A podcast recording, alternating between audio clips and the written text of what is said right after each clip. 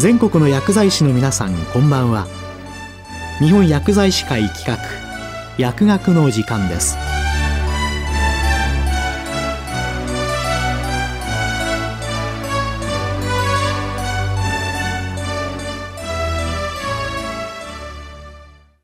今日は学薬アワー電子教材と輝度について。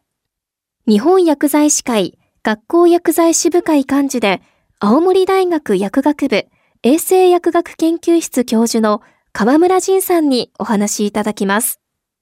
私たちは問題なく見えると判断される視力の基準は1.0と言われています。よって1.0を下回るとメガネなどの矯正も検討すべきかもしれません。文部科学省の令和3年度学校保健統計によると、裸眼視力1.0未満の児童生徒の割合は年齢が高くなるにつれ増加傾向となっており、小学校で36.9%、中学校で60.7%、高等学校では70.8%が1.0未満となっており、中学、高校では統計を始めた昭和54年以降最高となっております。また、小学校は昭和54年度を比較して2.1倍に上昇しており、視力の低下が進んでいます。学年別では、小学校1年生で4人に1人、3年生で約3人に1人、6年生では約半数となり、学年が上昇するにつれ視力の低下が進行しています。このような状況の中で、令和2年からの新型コロナウイルス感染拡大防止策として、在宅によるリモート学習を可能とする ICT 教育の普及促進へ大きくシフトしていきました。それに伴い、従来から利用されているプロジェクターに加えて、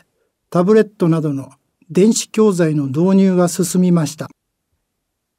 本年9月に文部科学省が公表した令和4年度学校における教育の情報化の実施等に関する調査結果概要によりますと学校における普通教室の無線 LAN 整備率は95.1%教育用コンピューターは児童生徒1人に1.2台までに普及しています。また、大型定時装置整備率は87.4%となっており、タブレット、電子黒板、パソコンなどが急速に浸透し、従来の黒板を使った教育からディスプレイから学ぶ教育方法に移行しつつあると言えます。その結果、子供たちの視力に与える影響が懸念されています。それが眼性疲労と近視の増加です。もちろん、近視の原因は遺伝と合わせて生活習慣が有力だと言われています。テレビゲーム、スマートフォンなどのデジタル端末を近い距離で長時間の使用が近視発症のリスクであることから学校の電子教材が視力低下の要因であるとは言い切れませんが、黒板に比較して狭い画面を近くで見ながら勉強することは視力低下の可能性を示唆することは否定できません。そこで学校薬剤師として学校環境衛生基準と電子教材について考えてみたいと思います。学校環境衛生基準で該当する検査は最高及び証明になります。つまり、照度と眩しさの検査でしょう。特に画面とキーボード周辺の照度検査がそれにあたります。テレビやコンピューター等の垂直画面照度は100から500ルクス程度が望ましく、コンピューター教室などの机上照度は500から1000ルクスとなっています。そして眩しさの検査は見え方を妨害するような電灯や明るい窓などがテレビ及びコンピューターなどの画面に映り込んでいないことが規定されています。しかし、電子教材の普及に伴い、従来の照度の概念が適用できない状況が起きております。それは黒板による授業では教室内が明るいことが前提です。教室内が十分明るいことで先生が黒板に書いた文字を児童生徒は見て読んで理解します。もちろん教科書を読む行為も同様です。つまり文字をはっきり見るために明るさが必要なのです。そのためには十分な照度が必要になります。一方、タブレットやパソコンなどは照明が暗くても内容を確認することは可能です。よって照度が基準値以下であってもタブレットなどに表示された文字や図を認識でき学習効果を得ることができます。では黒板とタブレットなどでは何が違うか考えてみます。黒板は外からの光や室内照明からの光が黒板に反射することにより文字を確認できます。そのために光の反射率により見え方が変わります。ホワイトボードなどは反射率が高く、黒板は低いです。だいたい15%くらいと言われております。また、プロジェクターも反射光を見ていますが、スクリーンの反射率は約80%と言われております。そのために、教室が暗くては黒板の文字が読めなくなってしまいます。しかし、タブレットなどのディスプレイは、その装置自体から発する光を見ることで文字を確認します。そのためには、ディスプレイの文字を確認できるようにするために、十分な輝きである輝度がなければなりません。輝度が確保されていれば、教室の明るさの程度は文字認識に影響しません。暗くても大丈夫なのです。それでも文字や図が読みづらい場合は、ディスプレイ表面の光沢により周辺の備品などの映り込みが視認性の低下をきたします。映り込みについては、学校環境衛生基準において、映り込みのないような角度で使用するように定義されています。この輝度とは、一定の面積あたりの明るさを表し、人の目に入る光の量のことを言い、噛んでられ評価します。整理しますと、照明は反射光、輝度は自ら発する光として自発光であると言えます。つまり、照度は明るさ、輝度は眩しさの単位であるとも言えます。輝度が強すぎると眩しいわけです。そこに照度の影響は少ないと言えるでしょう。このような教育環境の違いが従来の照度検査を超えた学校環境衛生検査への対応が求められ、輝度の概念を加えた学校環境衛生管理が求められるのではないでしょうか。学校環境衛生管理マニュアルでも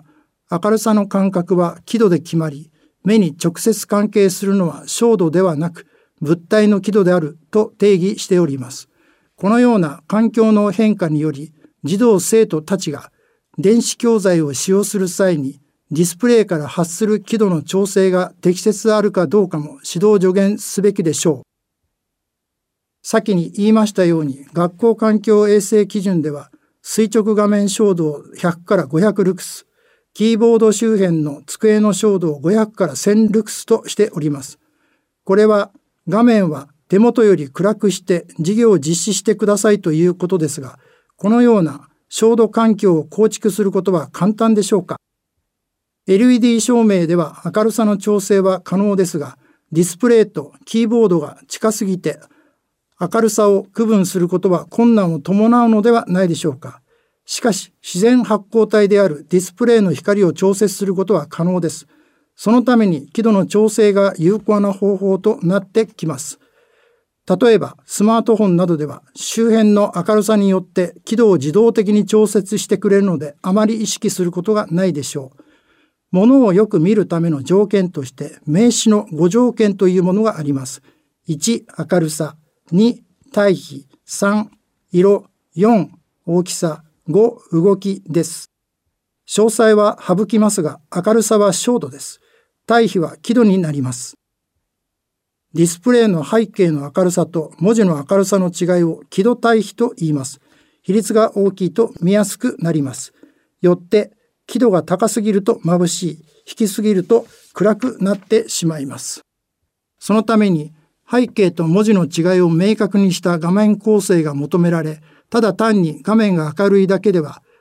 良好な学習環境を提供することはできません。文字は大きく、文字とディスプレイ背景との輝度の差を十分設けてください。例えば、青い画面と白い文字、黒い画面と白い文字、またはその逆などのいわゆるポジティブ表示配色は典型的な輝度対比として文字認識しやすくなります。学校の先生方も教材選びや作成において文字の大きさと輝度対比を意識した対応が求められるでしょう。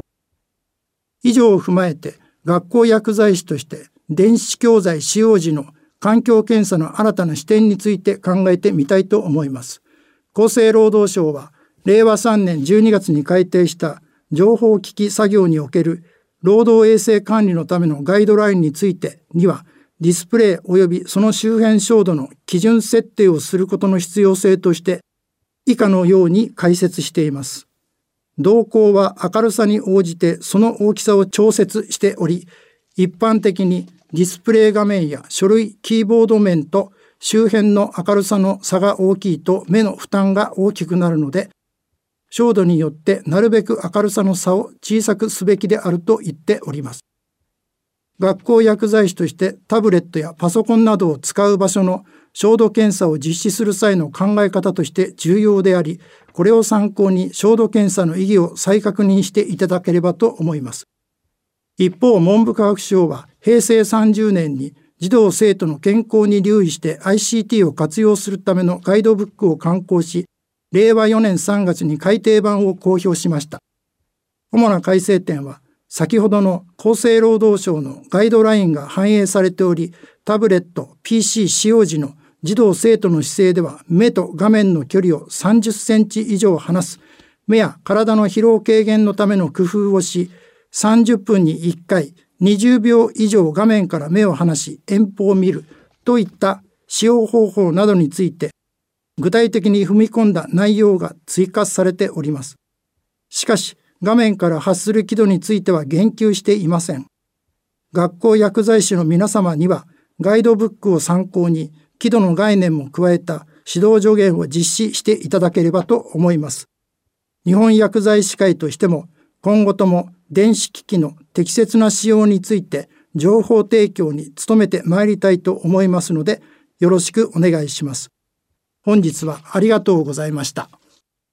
今日は学薬アワー電子教材と輝度について、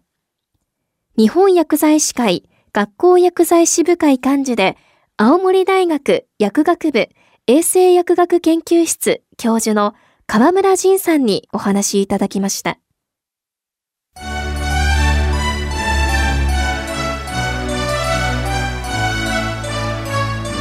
日本薬剤師会企画薬学の時間を終わります。